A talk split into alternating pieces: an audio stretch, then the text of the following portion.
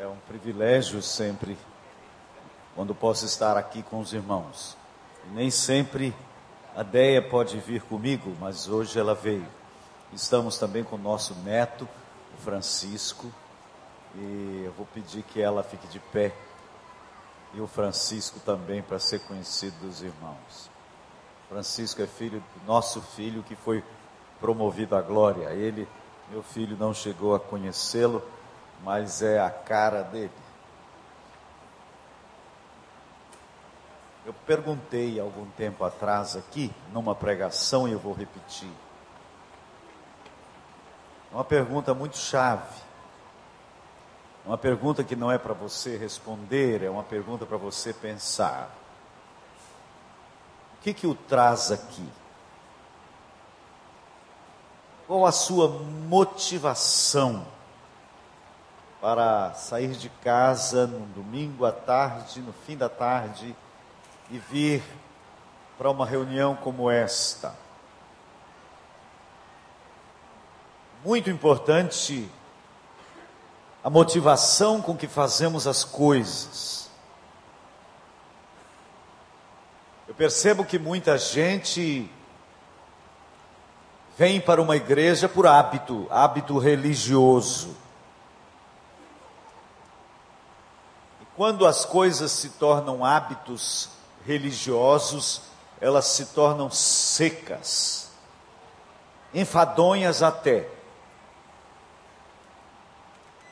porque acabamos preocupados tão somente com a forma, e às vezes a forma fica esvaziada do seu conteúdo. Mas eu sei que muitas pessoas vêm para uma reunião como esta atrás de alguma bênção. Estamos cansados de ver pregadores na televisão, chamando, convocando o povo para reuniões onde serão abençoados, onde seus problemas serão resolvidos. Então não são poucas as pessoas que acorrem a uma reunião como esta em busca de alguma bênção. E eu tenho a nítida impressão de que muita gente hoje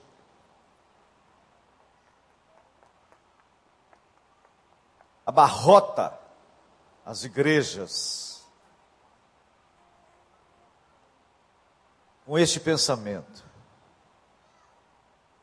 E me parece que para muita gente seguir a Jesus é para ter uma vida melhor.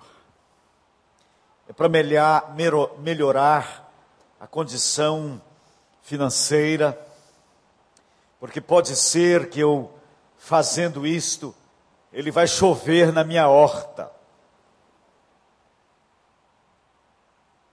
Para melhorar o seu casamento, E assim são muitos, muitas as motivações. E me preocupo com isto. E fico a perguntar qual deve ser a motivação primeira para nos reunirmos em nome de Jesus. O que, que deve me trazer aqui? Jesus respondendo, a Tomé. Quando lhe disse: Vocês sabem para onde eu vou e por isso vocês sabem o caminho. Respondeu-lhe Tomé: Não, nós não sabemos para onde o Senhor vai e por isso nós não sabemos o caminho. Respondeu-lhe Jesus: Eu sou o caminho e a verdade e a vida. O que mais? Ninguém o quê? Não é uma construção gramatical estranha A lógica da frase deveria ser: Eu sou o caminho e ninguém vai ao Pai senão por mim. Por que vem? Aí nós logo pensamos noutra palavra de Jesus em que ele disse: Eu e o Pai somos um. Então pensamos, ele provavelmente então estava referindo-se à Trindade. Mas eu tenho uma outra sugestão. Jesus pode estar nos falando algo notável aqui. Jesus pode estar querendo nos comunicar que Ele não é meio para outros fins. Ele é o próprio fim da busca. Existe um cristianismo hoje que faz de Jesus apenas um meio. Os fins são outros. As pessoas têm outros interesses e buscam Jesus como um santo católico, alguém que pode quebrar os meus galhos, alguém que possa resolver os meus problemas. Mas não é Ele, não é nele que está a minha busca, Ele é apenas um meio.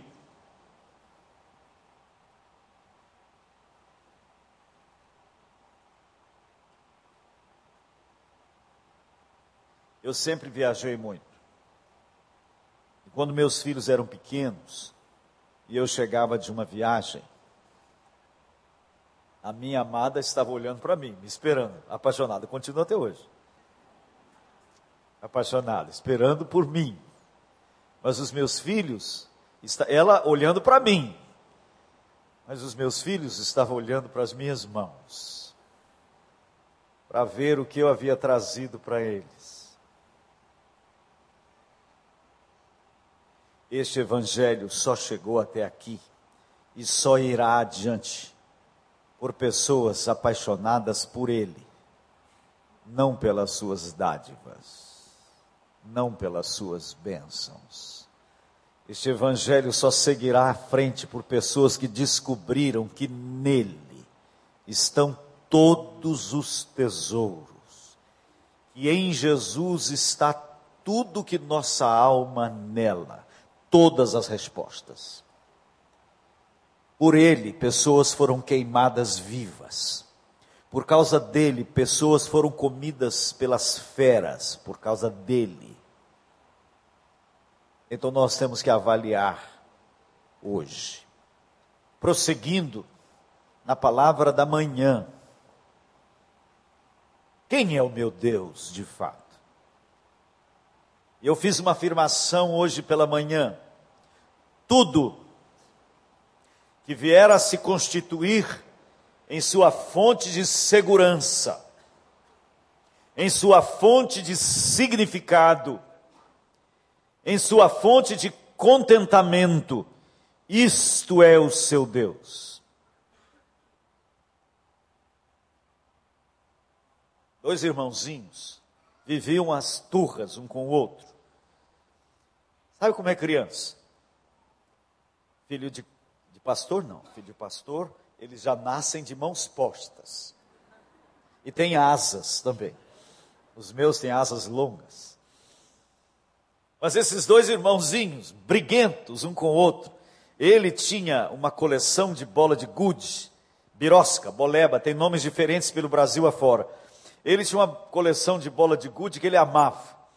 Ele tinha uma caixinha de madeira em que ele guardava as suas bolinhas multicoloridas, brincava com elas, e dentre as suas bolinhas ele tinha uma bolinha azul que era a sua predileta. Coisa de menino. Quem já foi criança sabe que esse negócio de bolinha predileta.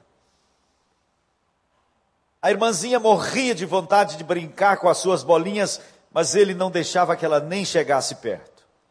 E um dia a vovó deu vários tabletes de chocolate para ela e não deu para ele. Coisa de vó. Aí ela saboreando o chocolate, começou a fazer inveja para ele. Ganhei chocolate, não dou para você. Ele correu atrás dela e ela correu mais do que ele, se trancou no quarto e ficou de dentro do quarto, fazendo inveja nele, saboreando seu chocolate. Aí ele morrendo de vontade de comer o chocolate, foi lá, no, pegou a caixinha de bolinhas, veio para.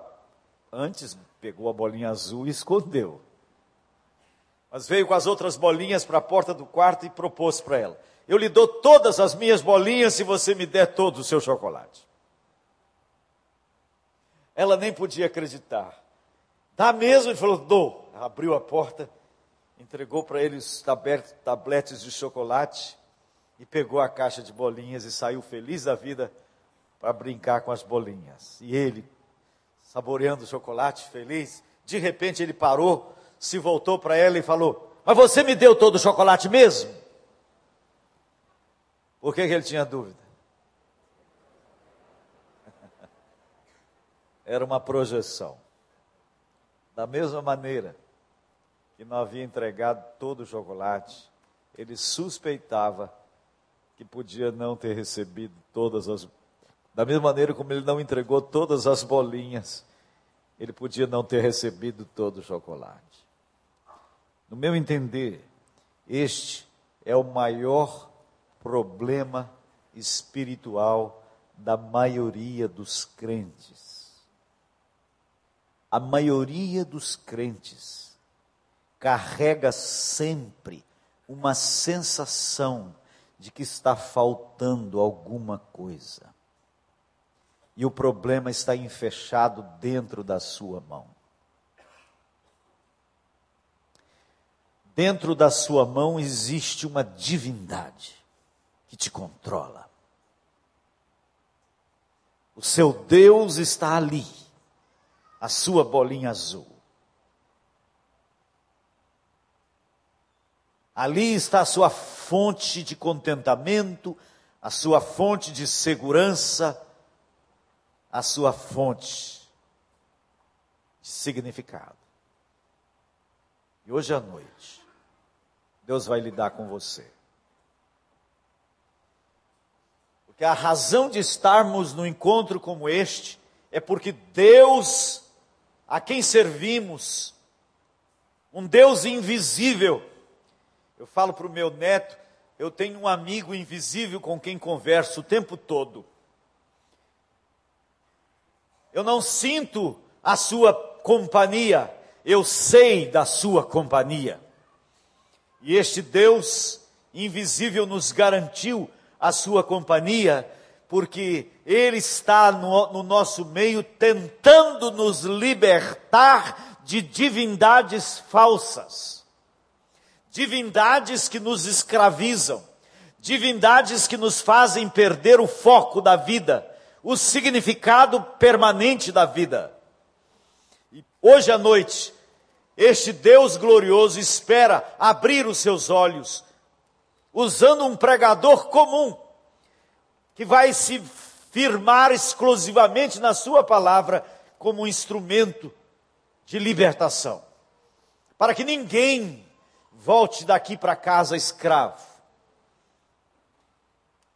E para tanto eu quero ler um texto que considero ser o texto áureo do Velho Testamento. Abra sua Bíblia em Gênesis capítulo 22. Todas as vezes que venho aqui no recreio, eu tenho uma sensação de estar pregando o que já preguei.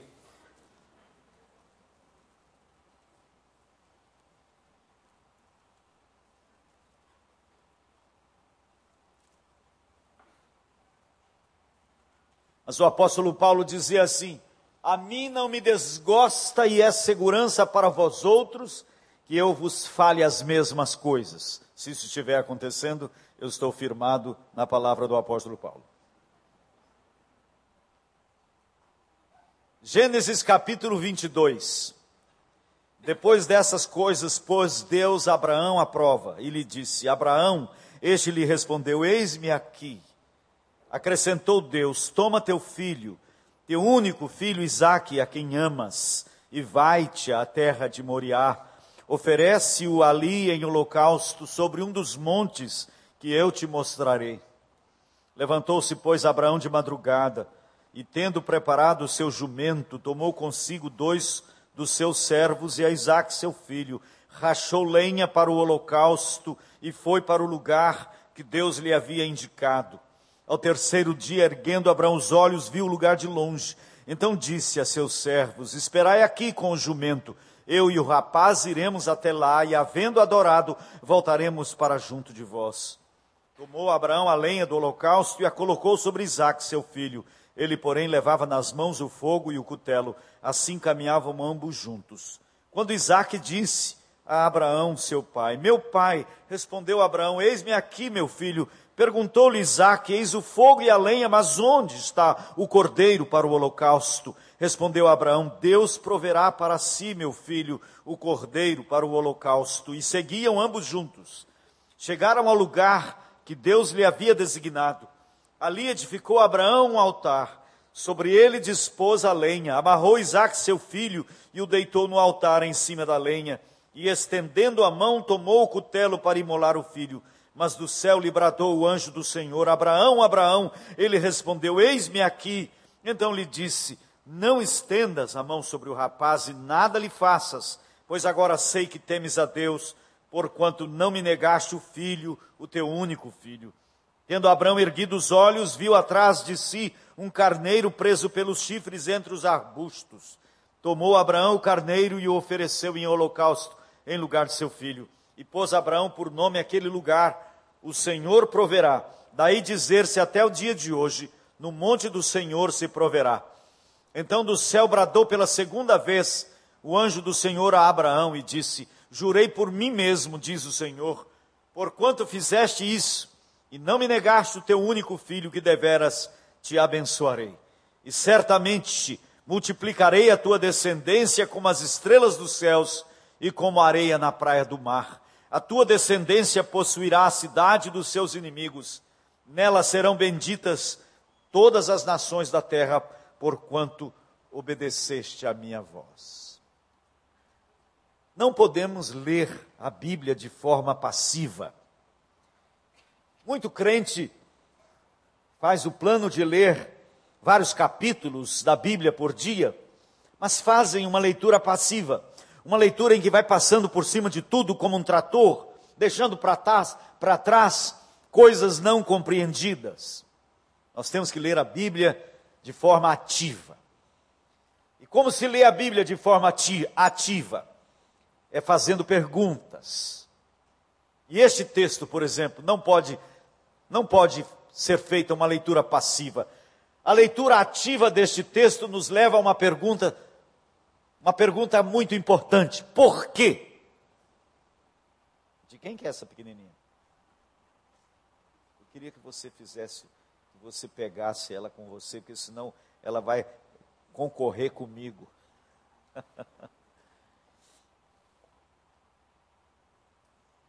Por quê?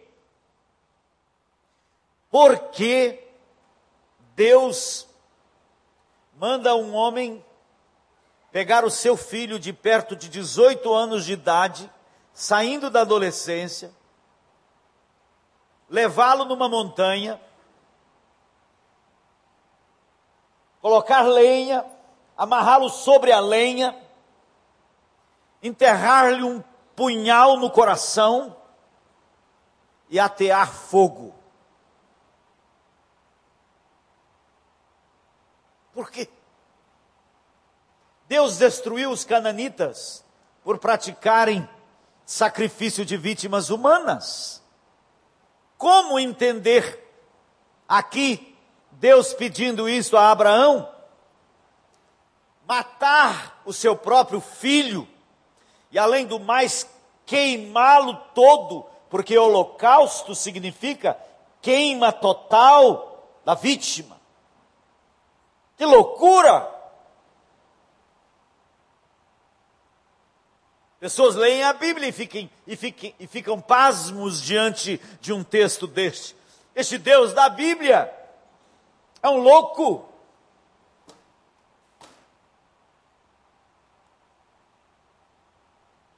Abraão é chamado o pai da fé. Além do mais, devemos nos lembrar que este filho era o filho da promessa.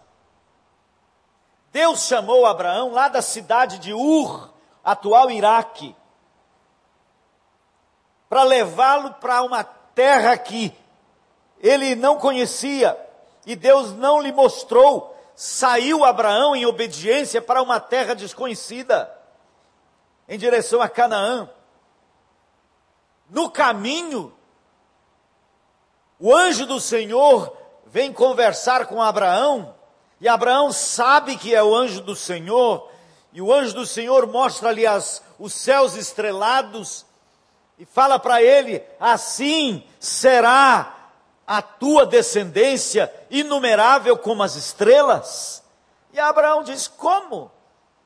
Se eu não tenho um herdeiro sequer, nós não podemos ter filhos, Sara é estéril. Como que eu vou ter uma descendência assim? E o anjo do Senhor diz a ele: Vocês terão um filho, você e a Sara terão um filho. Diz o texto bíblico que a dona Sara estava na tenda do lado e ela caiu na risada. Ah, como é que eu, velha coroca, vou ter um filho? A menopausa já tinha ficado para trás, ó. Como é que ela podia ter um filho? E o anjo deu a maior carraspança na dona Sara, por que riste? E ela, não, eu não ri, eu não me ri, eu não ri, é certo que riste. Ninguém tira da minha cabeça que Deus tem senso de humor. Gente, só pode ser senso de humor. Porque quando lhe nasceu o filho, qual foi o nome que Deus mandou colocar no filho? Hã? Isaac significa o quê? Riso. Todas as vezes que ela chamava o filho, ô oh, riso, venha cá, ela ia se lembrar daquela ocasião. Só pode ser senso de humor. Mas depois de fazer a Abraão essa promessa, o anjo do Senhor foi embora e não sei quanto tempo passou, mas a dona Sara, passados, quem sabe, uns dois meses, chegou para ele e disse: Morzinho, anjo, nós não podemos, eu não posso mais engravidar, mas você ainda é um garanhão, e nós poderemos ter um filho, nós poderemos ter um filho através da nossa serva Agar. E o Abraão gostou da ideia. E se relacionou com Agar. E tiveram Ismael. Hã? Agora, ele tem um filho. Treze anos se passam. Silêncio total de Deus. Nenhuma fala com Abraão nesse período. Depois de 13 anos de silêncio, o Senhor aparece a Abraão. Ismael tem 13 anos de idade. O Senhor, que é o nome que, ou melhor, eles tiveram Ismael, o Senhor aparece agora, ele já tem um filho grande, o Senhor agora mostra-lhe novamente as estrelas. E o Senhor lhe promete novamente ser um, um grande povo. E o que que Abraão fala agora? Eis Ismael diante de ti. Ele agora tem um filho. E o Senhor diz: não, não vai ser através dele. Você e a Sara vão ter um filho. Quem riu agora? Foi Abraão. A pergunta é por que Deus demorou mais 13 anos para vir? O livro de Hebreus diz: pela fé, Deus suscitou a Abraão, Deus suscitou uma enorme descendência de um homem já amortecido. Deus estava aguardando que Abraão também não pudesse gerar. Sara não podia gerar, mas Abraão ainda podia gerar, tanto que gerou Ismael. E o Senhor estava aguardando que Abraão também não pudesse gerar. E agora, com quase 99 anos de idade, Deus os capacitou. Deus vem para ele e promete-lhes um filho. Abraão agora também não tem capacitação física para gerar, mas o Senhor lhes diz: vocês vão ter um filho. E assim o Senhor os capacitou e eles tiveram filho. E Abraão estava com quase 100 anos de idade. Para lhes dar clareza de que aquele filho era um filho da promessa. Agora já imaginaram ter um filho com quase 100 anos de idade? O homem ficou bobo de tudo. Quando minha caçula chegou, eu tinha 40 anos, eu parecia avô. E agora era, Abraão, era Isaac para cá, Isaac para lá. Isaac passou a fazer de Abraão gato e sapato. E Abraão começou a perceber algo interior consumindo o seu coração. Ele vinha para os cultos da Igreja Batista do Recreio e a pregação era seca, a comunhão com os irmãos era seca, o louvor era seco, a oração era seca. O que é que está me roubando Deus? Ele não conseguia entender, mas Deus parecia distante, irreal. Ele foi se tornando um meramente um religioso, perdeu o brilho dos olhos. E as coisas se tornaram tão somente hábito religioso. O que é que está me roubando? Deus. Até aquela madrugada. Quando o Senhor aparece a ele e diz: Abraão, pega teu filho, teu único filho a quem amas. Sabem por que, que Deus fez isso? porque Isaac havia se tornado o Deus de Abraão. Tudo, tudo que vier a ocupar o primeiro lugar na sua vida, isto é o seu Deus. E Deus não aceita ser segundo. Por quê? Porque ele é um megalomaníaco? Não, é porque ele vê os seus filhos, deixando a ele, como diz o profeta Jeremias, a mim me deixaram o manancial de águas vivas e cavaram para si cisternas rotas que não podem reter as águas. Ele vê os seus filhos sedentos de realidade, sedentos de significado, sedentos de segurança, sedentos de contentamento, irem para o posto de gasolina tentando beber água viva. E ele que é o manancial de águas vivas, ele vê os seus filhos cavando poços falsos, tentando encontrar significado em outras fontes. É aquele jovem que quer se formar para ter uma profissão maravilhosa. É aquela jovem que quer se casar, esperando que o casamento vá trazer significado para a sua vida. E Deus vê o seu povo tentando encontrar razão de viver fora dele, amealhar coisas, correr atrás de status socioeconômico e tanta coisa mais, pensando que se eu tiver, eu serei. E tudo é seco, e o coração é insaciável. Porque são cisternas rotas que não retêm as águas. O texto me impressiona porque diz que depois que o Senhor disse: Toma teu filho, teu único filho a quem amas, Abraão se levantou de madrugada. Ele não demorou, ele não levantou tarde no outro dia e ficou fazendo hora, tentando ver se Deus mudava de ideia.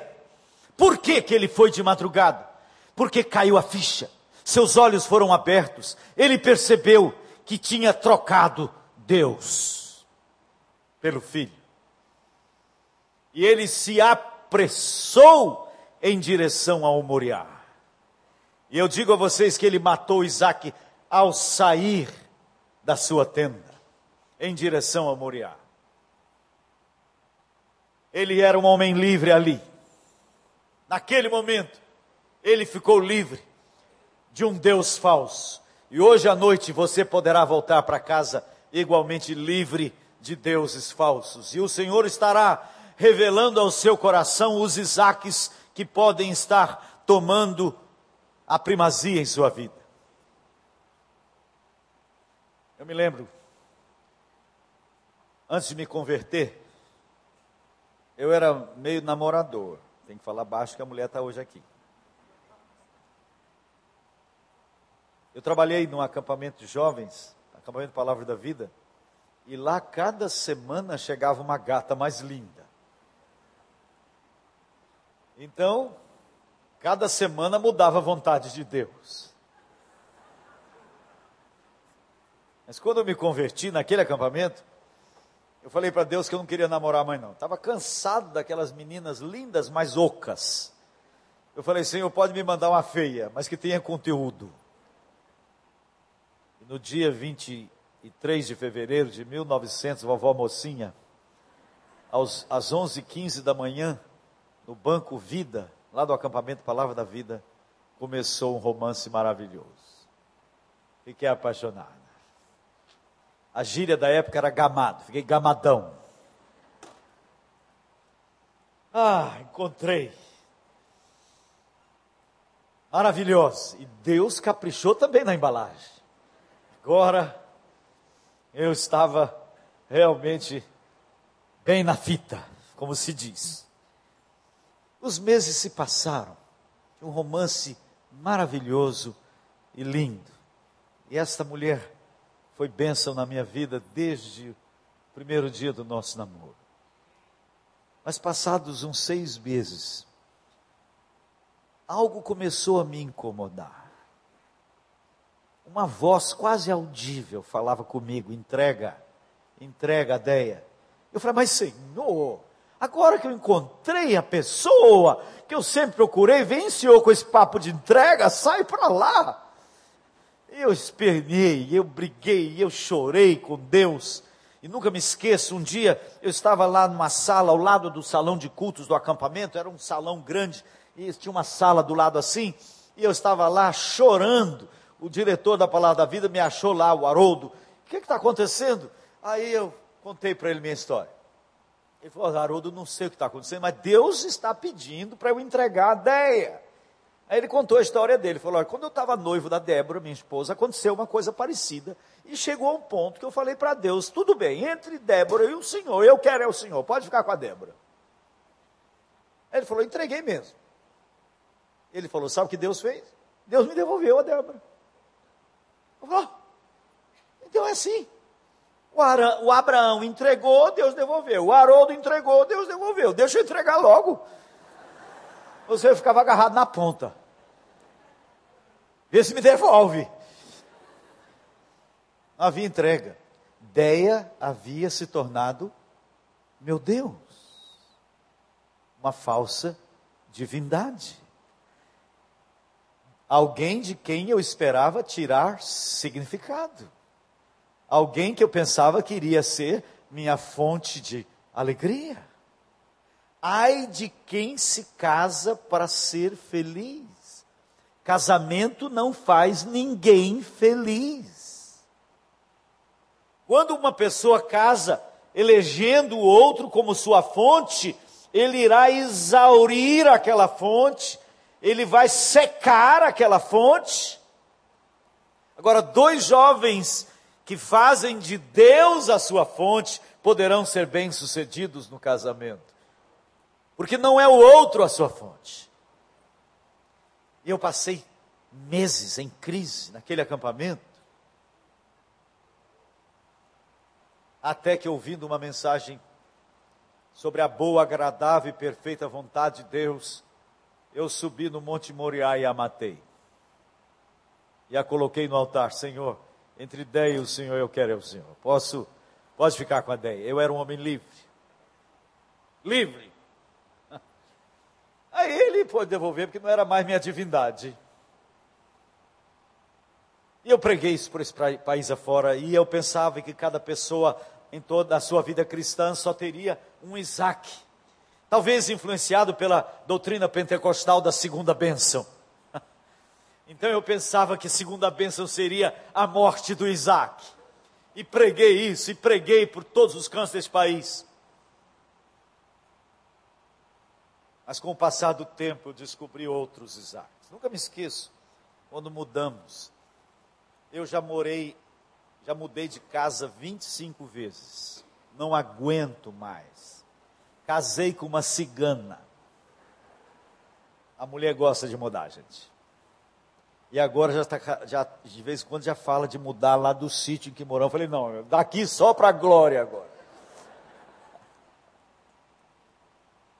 Eu nunca me esqueço de um lugar onde pastoreei no interior de São Paulo. A casa, morar em casa pastoral é uma droga. A casa pastoral ficava bem de frente do templo da igreja.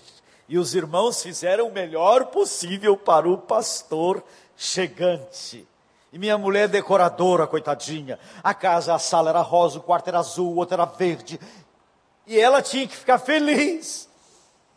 Coitada da minha mulher. E ela dizia: Meu bem, eu, nós precisamos comprar um lote. E eu, muito espiritosférico, falava: Que lote, meu bem? Nosso lote está na glória.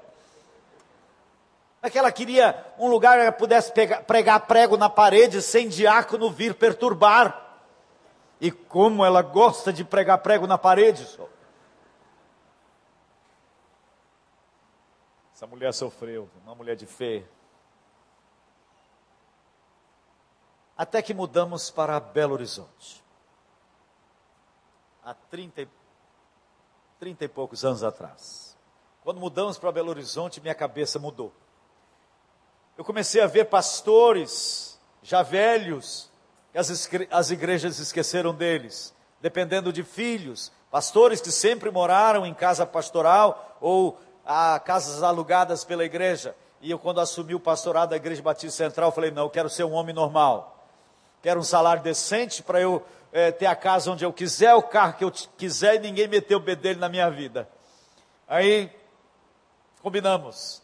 Em 1981, entrei num plano de. É, é que chamava aquilo? É? Sistema Financeiro de Habitação.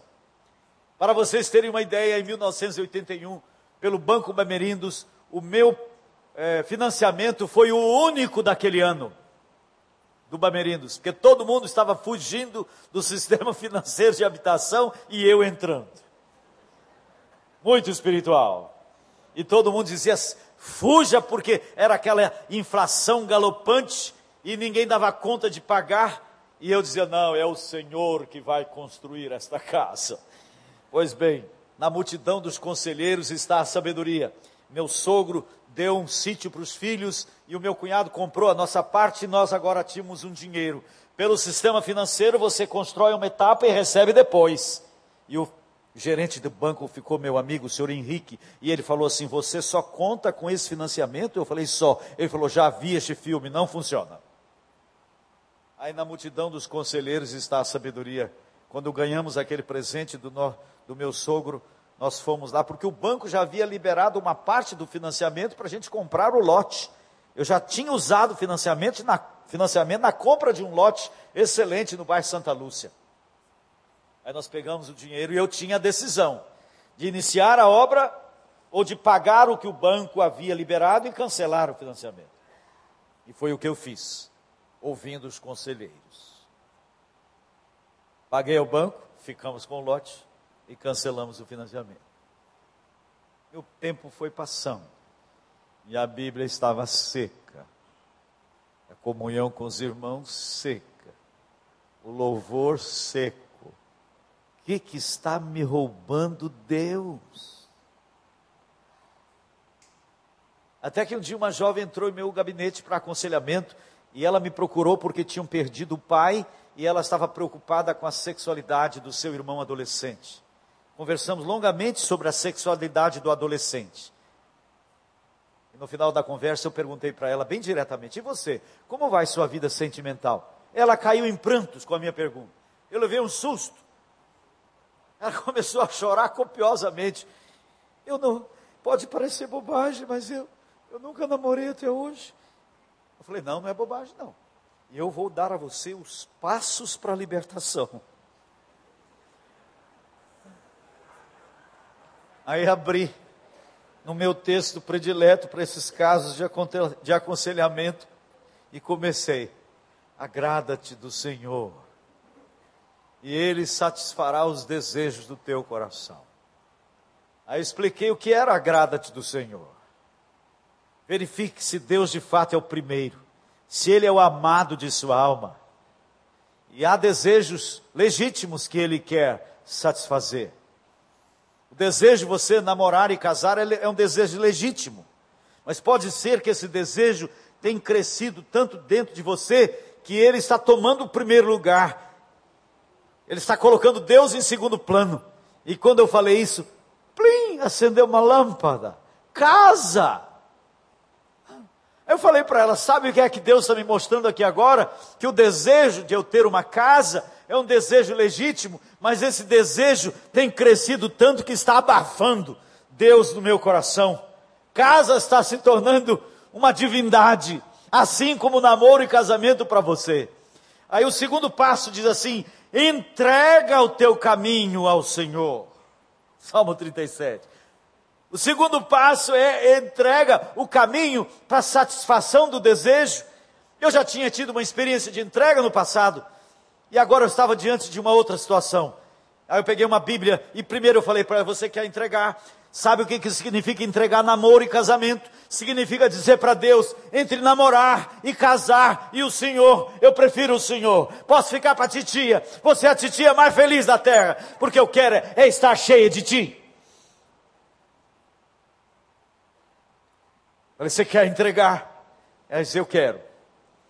Entregar implica abrir, abrir mão de todo direito. E eu vou entregar a casa. Nos ajoelhamos ali, e eu coloquei uma Bíblia na mão dela, e falei, isso aí é namoro e casamento. Peguei uma outra Bíblia e disse, aqui é casa. Eu orei, falei, põe e solta, não fica segurando não. Eu orei, Senhor, eu estou te entregando todo o direito de ter uma casa. Eu prefiro morar debaixo de um viaduto, mas ser cheio de ti, porque não é casa a minha segurança, tu és a minha segurança. Para a minha velhice, não é casa, não são bens, tu és a minha segurança. Eu prefiro, eu quero é o Senhor. E ela orou, entregando namoro e casamento. Eu levantei da oração e disse para ela: Você é testemunha. Que se um dia eu tiver uma casa, foi Deus que me deu de mão beijada, porque eu não corro atrás mais não. E ela, entre lágrimas, disse: O senhor é testemunha. Se um dia eu tiver um namorado, foi Deus que me deu, porque eu também não corro atrás mais não. Está livre ela, livre. Eu encontrava com ela de vez em quando, lá de longe, livre, livre. Não existe coisa mais fantástica do que ficar livre de divindades falsas.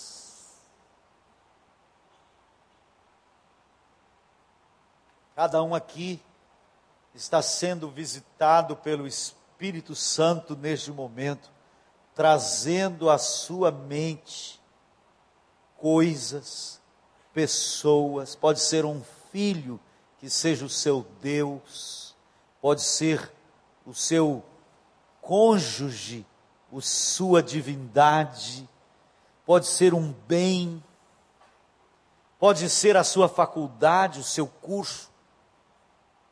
Conheço a história de uma jovem que tocava violino somente na igreja, maravilhosamente bem, mas ela tocava por amor à música.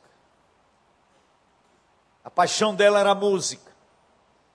E Deus começou a pedir a ela o violino, a entregar o seu violino. E ela esbravejou, mas Senhor, eu só toco na igreja. Até que ela foi quebrada e entregou o violino. Sabe o que significava entregar o violino? Significava nunca mais tocar. Você só é uma pessoa livre quando você aceita o contrário do que você quer. E quando ela realmente se rendeu, era uma pessoa livre. O Senhor devolveu-lhe o violino. Mas quando ela tocava violino era muito diferente. Agora era outro violino.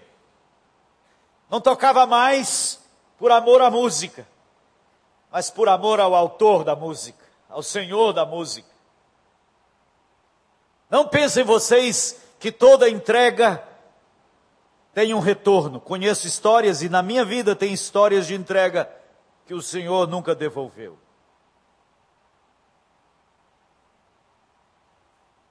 John Stott, eu conheci nas Filipinas.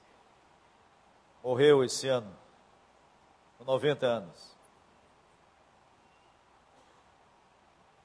Ele entregou o casamento. Numa fase da vida dele. E nunca se casou. Deus não devolveu a ele. Eu falo isso para ninguém pensar que é barganha. Toma lá da cá. Nem sempre o Senhor devolve. Mas quando entregamos de fato, ficamos livres do controle. Se Abraão não tivesse entregado Isaac, Abraão seria um estorvo na vida de Isaac e o Isaac um estorvo na vida de Abraão. Eu conheço pais que colocam o filho como centro de suas vidas e destroem uma pessoa. Conheço filhos igualmente em relação aos pais.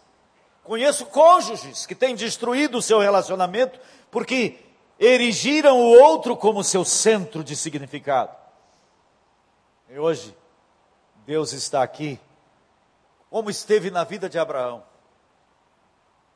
chamando você para subir no Monte Moriá e matar o seu Isaac. Abraão matou, matou Isaac. No meio da estrada, Isaac pergunta para ele: Pai, eu estou vendo aqui o fogo, a lenha, o punhal, mas onde está o cordeiro? Deus proverá, meu filho. Continuam subindo. Quando chega lá no Monte Moriá, não há na Bíblia relato de que Isaac tenha resistido.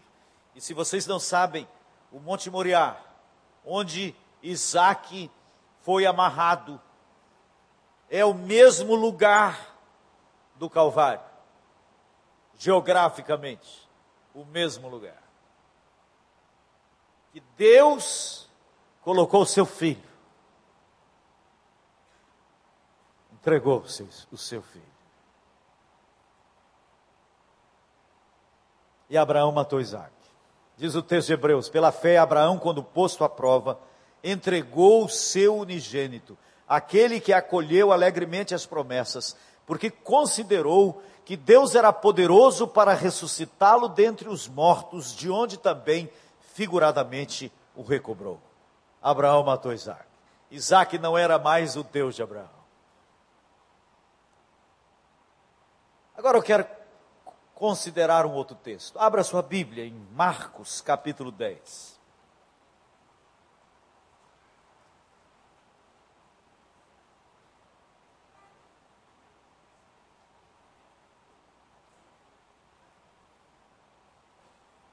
Marcos 10, 17. E pondo-se Jesus a caminho, correu um homem ao seu encontro e, ajoelhando-se, perguntou-lhe: Bom mestre, que farei para herdar a vida eterna? Respondeu-lhe Jesus: Por que me chamas bom? Ninguém é bom, senão um que é Deus. Antes de prosseguir, esse texto precisa ser parado também. Você precisa parar aqui. Quem lê a Bíblia perguntando tem que parar aqui. Você já leu, já parou para pensar aqui? O rapaz chamou Jesus de bom mestre, Jesus não aceitou. Por que me chamas bom? Ninguém é bom. Será que Jesus não se achava bom? Hã? Por que será que Jesus não aceitou ser chamado de bom mestre? Não é curioso? No mínimo curioso. Que me chamas bom? Ninguém é bom, senão um, que é Deus. Sabe o que Jesus está dizendo? Se você vê em mim apenas um bom mestre, um bom homem, não me chame bom. Se você não reconhece em mim Deus, não me chame bom. Porque eu estou reivindicando ser Deus. Essa é a questão. O código da 20 quis comunicar o quê? Que Jesus era apenas um bom homem. O mercado livreiro está cheio de livros que estão saindo, e a tentativa de hoje é levar as pessoas a acreditar que Jesus é, foi apenas um bom homem. Ele não aceita. Se você não vê em mim Deus, eu sou mau, eu sou o enganador, porque eu estou reivindicando ser Deus. E ser cristão não é acreditar na bondade do homem de Nazaré, é seguir a Jesus como Deus que entrou na história. Ele é Emanuel, Deus conosco. E ele prossegue falando para o jovem: Sabes os mandamentos? E curiosamente, Jesus evangeliza aquele jovem de uma forma muito diferente da que nós fazemos. Ele pergunta pelos mandamentos e ainda mais curioso, os mandamentos estavam divididos em duas colunas. A primeira tábua da lei mostra os mandamentos relativos ao relacionamento do homem com Deus. E a segunda tábua da lei mostra os mandamentos relativos ao relacionamento com o próximo. Jesus não perguntou os mandamentos da primeira coluna. Ele vai para os mandamentos da segunda coluna. Sabes os mandamentos? Não matarás, não furtarás, não adulterarás. Todos da segunda coluna. Por quê? Porque Jesus sabia onde estava o problema daquele jovem. Sabes os mandamentos: não matarás, não adulterarás, não furtarás, não dirás falso testemunho, não defraudarás ninguém, honra teu pai e tua mãe. Então ele respondeu: Mestre, tudo isso tenho observado desde a minha juventude. E Jesus não disse: Mentiroso. Diz o texto que Jesus, fitando-o, o amou. Ali estava um jovem íntegro. E o texto diz que Jesus o amou e disse: Só uma coisa te falta. Vai, vende tudo que tens, dá aos pobres, e terás um tesouro no céu. Então vem e segue. Ele, porém, contrariado com essa palavra, retirou-se triste porque era dono de muitas propriedades. Quem era o Deus dele? Qual era o primeiro mandamento? Qual o primeiro mandamento? Não. O primeiro mandamento é: não terás outros deuses diante de mim. Hã? Jesus sabia que o problema dele é que ele tinha uma outra divindade no centro da sua vida, que era Mamon. E ele voltou para casa escravo de Mamon. Hoje pela manhã falamos sobre o poder do dinheiro, escravizando, nos seduzindo.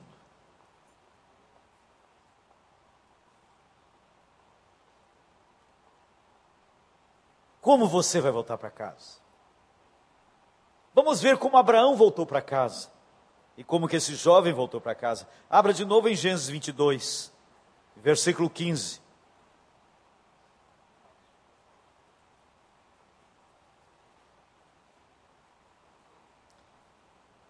Então do céu bradou pela segunda vez o anjo do Senhor a Abraão e disse: Jurei por mim mesmo, diz o Senhor, porquanto fizeste isso e não me negaste o teu único filho, que deveras te abençoarei. E certamente multiplicarei a tua descendência como as estrelas dos céus e como areia na praia do mar. A tua descendência possuirá a cidade dos seus inimigos. Nela serão benditas todas as nações da terra, porquanto obedeceste a minha voz. Abraão voltou para casa um abençoador. Ele parou de correr atrás das bênçãos, ele se tornou uma bênção. Como é que você vai voltar para casa? Ou você volta para casa um homem livre, de cuja vida rios vão fluir, ou você volta para casa como aquele jovem rico, que voltou para casa triste, porque era dono de muitas propriedades. Ele voltou para para casa escravo de mamão. Deus está aqui chamando. Deus está aqui chamando você a subir no Monte Moriá e a matar o seu Isaac. E neste momento, você tem um posicionamento a fazer. Quem é de fato meu Deus? Em que altar eu me curvo? Quem eu quero que seja meu dono, meu Senhor absoluto? Jesus não mandou Zaqueu vender tudo e dar aos pobres. Quando Jesus entrou na casa de Zaqueu, tocou no problema dele, E ele se rendeu. Jesus falou isso para este jovem porque este era o problema dele. Dinheiro é que controlava a sua vida. Eu quero convidar você. Vamos curvar nossas cabeças. Eu quero convidar quem hoje aqui quer ficar livre. Quem quer voltar para casa absolutamente livre? E se, e se for dinheiro, sua divindade é hoje também, fique livre. Entregar significa passar para Deus todo o direito. Eu quero que tu sejas meu Senhor. Eu não quero ser regido por qualquer outra divindade. Ore aí agora. Senhor, diga para Ele: o Senhor está me mostrando o que tem roubado a primazia da minha vida. Senhor, eu quero é o Senhor, eu quero é ser cheio de Ti, porque eu sei que em Ti está a vida. Eu sei que a vida não está no dinheiro. Eu sei que a vida não está em qualquer pessoa, não está no sucesso profissional. A vida, o contentamento, a segurança estão em Ti. E eu quero é o Senhor.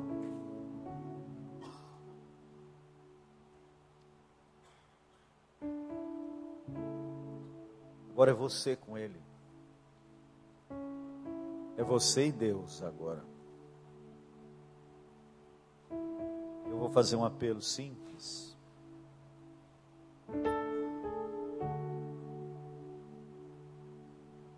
Não queira barganhar. Barganhar significa que prisão está cada vez mais controladora. Você quer é libertação de deuses falsos. O Senhor está falando com você. Eu quero pedir que você seja honesto, muito honesto. Várias pessoas vão se colocar de pé. Não se coloque de pé apenas para não ficar mal. Comigo você não vai ficar mal, porque só eu vou estar aqui de cima. Você vai ficar mal é com Deus se você ficar de pé de forma hipócrita. Ele prefere a verdade no íntimo. Você não pode dizer: Tu és o meu Senhor. Tu és a porção da minha herança e outro bem não possuo além de ti. Então não fique em pé, não. Mas se você quer declarar aqui agora, diante de todo principado e potestade, diante de todas as forças das trevas que nos observam, você quer dizer agora: Eu sou dele inteiro, inteiro. Então eu queria convidar você, lenta e suavemente, a ficar de pé, onde você estiver, declarando: É o Senhor, só o Senhor. Eu entrego, tudo, tudo a ti tudo a ti. Se você já fez isso outras vezes, faça de novo.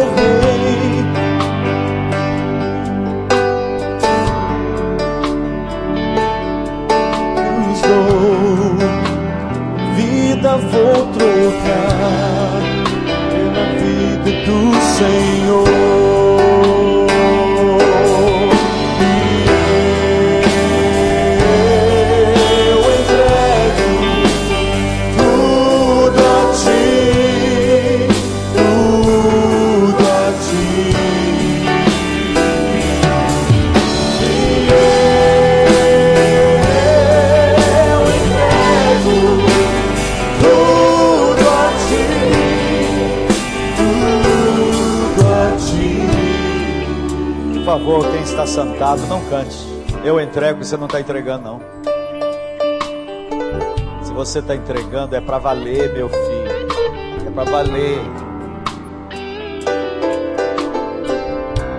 Eu quero dizer que os que não conseguem ficar de pé estão sendo honestos, mas pense bem no que você está falando.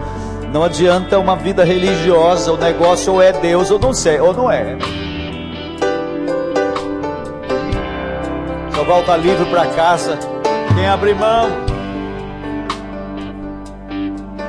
Entregar a bolinha azul. Matar o Isaac. É um homem livre. Quem aqui está livre? Levanta as duas mãos. Livre. Não existe nada sobre a terra melhor do que ser livre.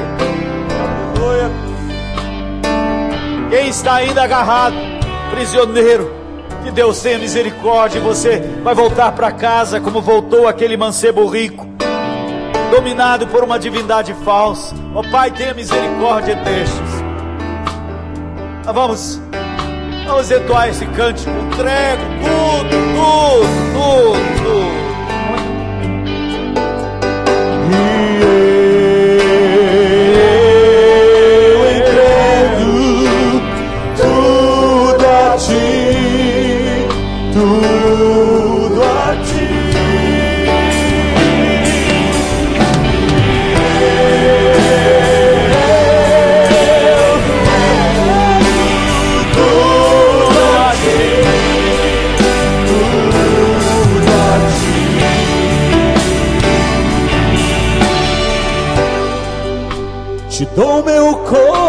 Coração e tudo que há em mim.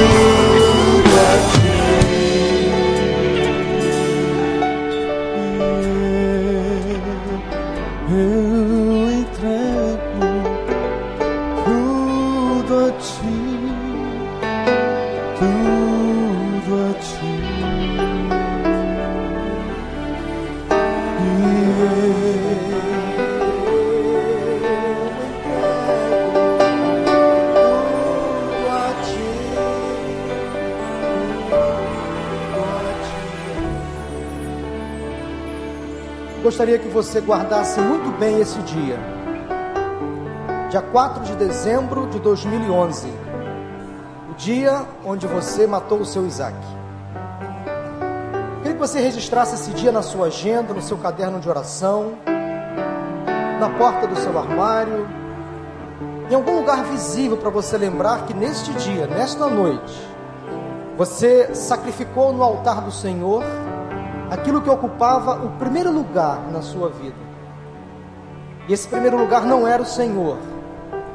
Mas a partir de hoje, quando você tira do trono do seu coração tudo aquilo que não é do Senhor, sabe quem ocupa? O Senhor. Então você vai estar colocando agora os desejos do Senhor, a vontade do Senhor em primeiro lugar. Agora, a entrega requer mudança de comportamento e de atitude. Então saia daqui daqui a pouquinho, amanhã, segunda-feira, lembrando da decisão que você tomou aqui hoje.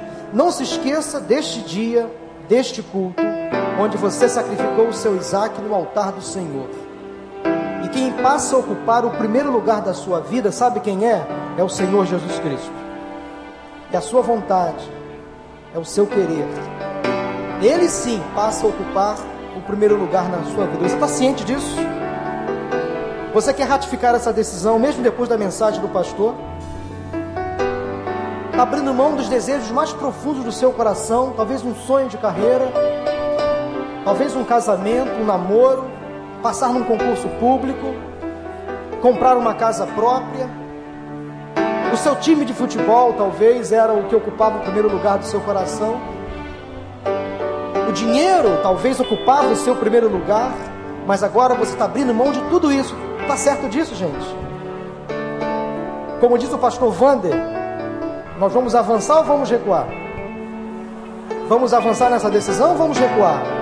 De fato, Jesus passa a ocupar o primeiro lugar da sua vida. Amém?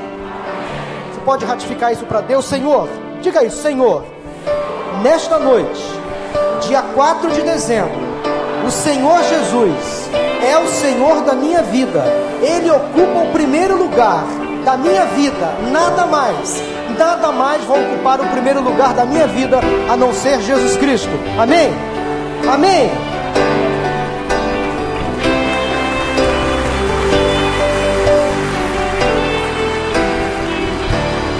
Eu também matei o meu Isaac hoje. Eu também sacrifiquei o meu Isaac aqui no altar do Senhor. Agora quero que você, por favor, tome seu lugar sentado. E você vai agradecer a Deus por esta mensagem. Você vai agradecer a Deus por esta palavra que Deus falou com você nesta noite. Quero que você agora reflita naquilo que você acabou de tomar como decisão. E você volte para sua casa abençoado, sabendo que tudo foi entregue no altar do Senhor. Amém?